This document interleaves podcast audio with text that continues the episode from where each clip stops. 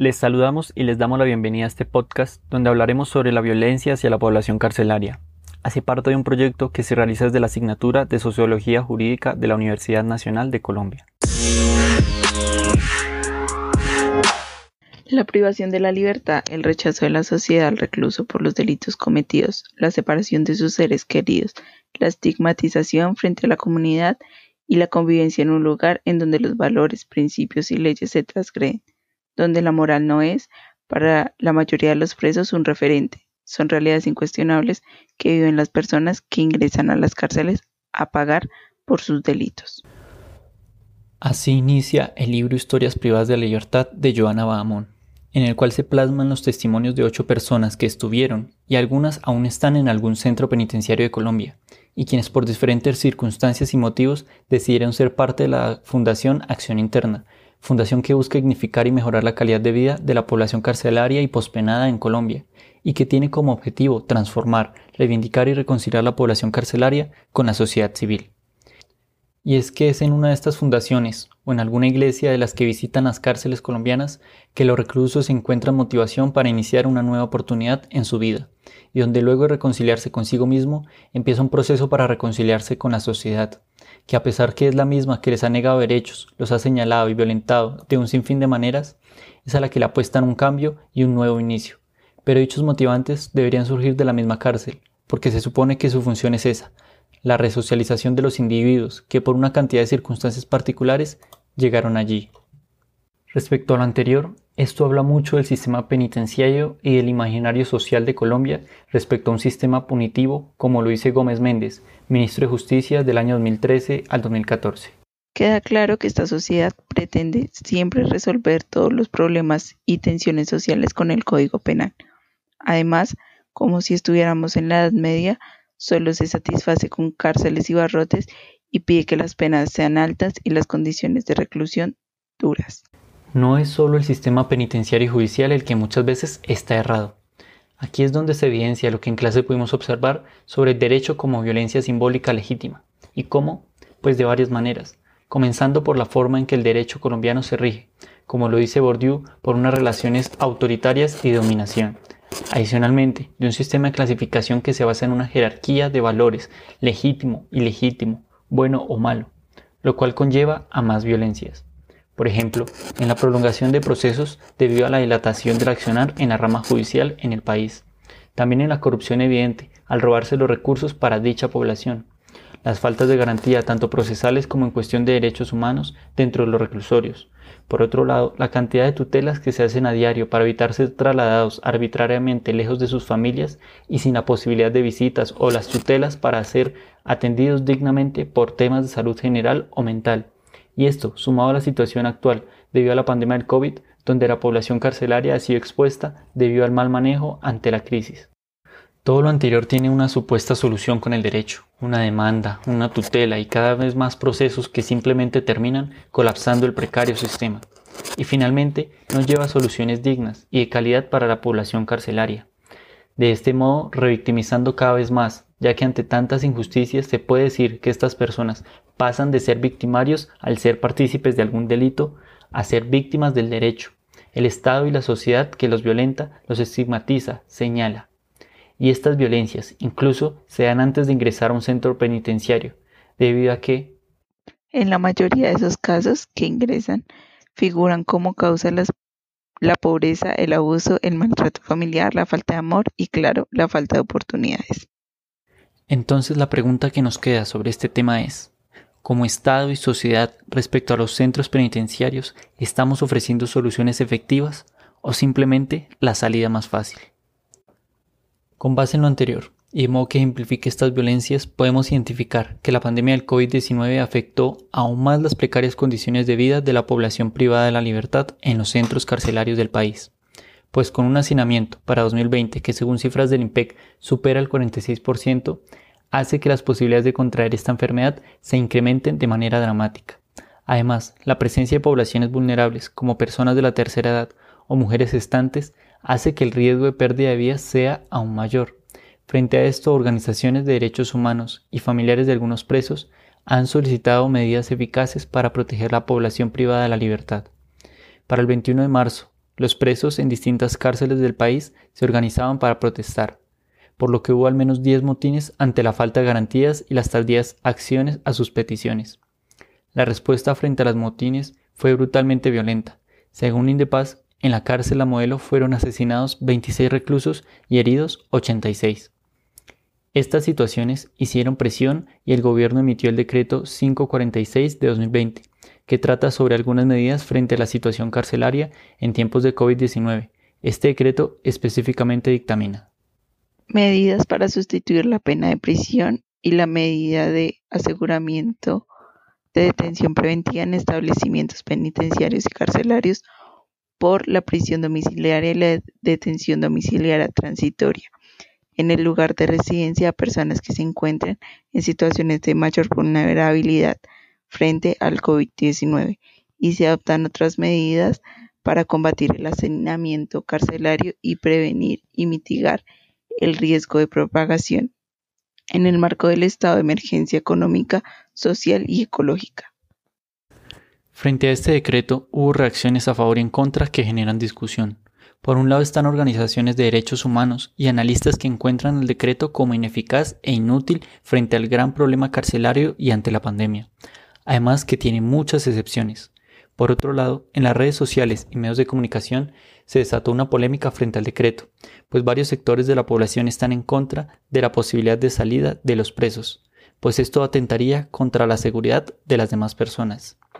Las noticias de los motines, los asesinatos de presos y el polémico decreto 546 desataron muchísimos comentarios en redes sociales, que por lo general utilizan un lenguaje en donde los presos y reclusos son tratados en términos peyorativos como bandidos, ratas, mugrosos, entre otros, y de manera sarcástica como víctimas o angelitos. Esto acompañado con deseos de muerte o justificando los asesinatos de los presos, o la condición en la que se encuentran, Comentarios como quién los mandó a delinquir, o pobrecito los angelitos, o esas ratas no se lo merecen, se repiten frecuentemente.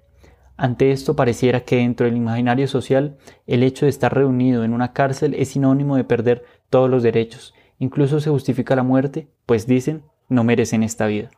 Estos discursos logran invisibilizar los patrones violentos a los que la población carcelaria está sometida y tienden a normalizar que las violaciones a los derechos humanos que ellos reciben son merecidas. Mientras tanto, en la parte institucional específicamente, en el Código Penitenciario, se aclara que las personas privadas de su libertad evidentemente tienen derechos y merecen de dignidad humana. Artículo 5. Respeto a la dignidad humana. En los establecimientos de reclusión prevalecerá el respeto a la dignidad humana, a las garantías constitucionales y a los derechos humanos universalmente reconocidos. Se prohíbe toda forma de violencia psíquica, física o moral las restricciones impuestas a las personas privadas de la libertad estarán limitadas a un estricto criterio de necesidad y deben ser proporcionales a los objetivos. La carencia de recursos no podrá justificar que las condiciones de reclusión vulneren los derechos fundamentales de las personas privadas de la libertad. Asimismo, las malas condiciones en las que viven los reclusos no se justifican ni siquiera por sus actos o delitos. Incluso el Código Penitenciario y Carcelario en su artículo 10A se atribuye la responsabilidad del cumplimiento de los derechos de los internos y en el parágrafo 2 del artículo 16 destaca algunas condiciones para el bienestar de los presos. No obstante, muchos de los comentarios aseguraban que las malas condiciones de vida de los presos se las ganaron por delinquir y que no merecían tratos especiales por delincuentes. Artículo décimo A. Intervención mínima. El sistema penitenciario velará por el cumplimiento de los derechos y las garantías de los internos, los que solo podrán ser limitados según lo dispuesto en la Constitución, los tratados internacionales, las leyes y los reglamentos del régimen interno del establecimiento penitenciario y carcelario. Artículo 16. Establecimientos de reclusión nacionales. Parágrafo 2. Todos los establecimientos de reclusión deberán contar con las condiciones ambientales, sanitarias y de infraestructura adecuadas para un tratamiento penitenciario digno. Al pensar en Marcel Mauss y en su ensayo sobre el don, pareciera que para parte de la población los derechos son como un don que nos da el Estado, pero que al momento en que alguna persona comete un delito, es decir, no retribuye el regalo de los derechos, contrae una deuda, la cual tiene que pagar por medio de la cárcel, a su vez perdiendo sus derechos. Incluso para el resto de la sociedad puede que ni la cárcel pague la deuda. La sanción de la obligación de devolver es la esclavitud de la deuda. El individuo que no ha podido devolver el préstamo pierde su rango, incluso su cualidad de hombre libre. Frente a los comentarios y las actitudes tomadas por algunas personas, podría decirse que primero hay un desconocimiento sobre el carácter de las cárceles y sobre lo que institucionalmente está establecido para los presos. Con esto queremos decir que mientras en el Código Penitenciario y Carcelario, en su artículo 10, la finalidad del tratamiento penitenciario es la resocialización, pareciera que para la población el carácter de la cárcel es el del castigo, es el de la deuda y la desaparición de todo tipo de derecho. Artículo 10. Finalidad del tratamiento penitenciario. El tratamiento penitenciario tiene la finalidad de alcanzar la resocialización del infractor de la ley penal mediante el examen de su personalidad y a través de la disciplina, el trabajo, el estudio, la formación espiritual, la cultura, el deporte y la recreación, bajo un espíritu humano y solidario. Y segundo, que derivado de todo lo anterior y desde algunos aspectos del pluralismo jurídico de Boaventura de Sousa Santos, se ven dos tipos de derecho. Por un lado institucional, estatal, y por el otro un derecho de un grupo de la población formado del castigo al infractor y la tendencia a la seguridad este último, por supuesto, mucho más violento y moralista, que estructuralmente tiene un fuerte componente retórico para argumentar la represión y el trato a los y las privadas de la libertad. Ahora bien, es evidente que lo que está plasmado en el Código Penitenciario y Carcelario no se concreta en la realidad, y los abusos a los presos, así como sus malas condiciones de vida, están latentes. Lo que resulta sorprendente es que en el derecho no estatal refuerza que no haya problema en no aplicar el derecho estatal, y así que en tiempos en que esta pandemia como el COVID-19, que puede masacrar a la población privada de la libertad, se den soluciones ineficaces y se reprima a aquellos que reclaman sus derechos a un trato digno sin mayor problema.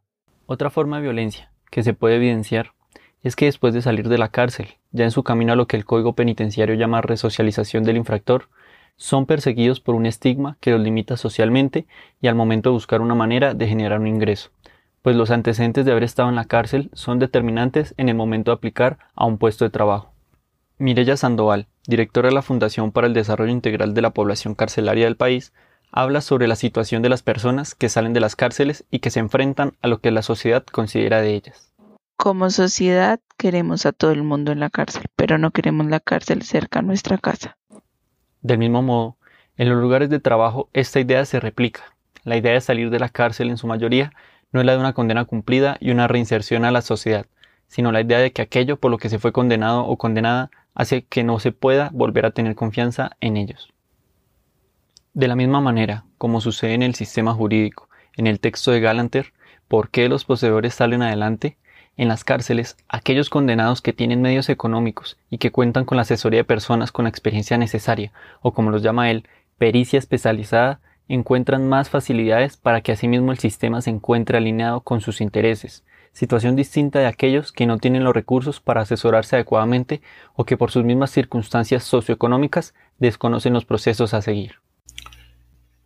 Luego de hacer un análisis sobre las violencias en las cárceles, de hablar un poco sobre qué pasa después de la cárcel con la población privada de libertad, de las oportunidades, y de contraponer el código penitenciario y carcelario con el imaginario social, con sus respectivas polémicas, con cosas como la excarcelación.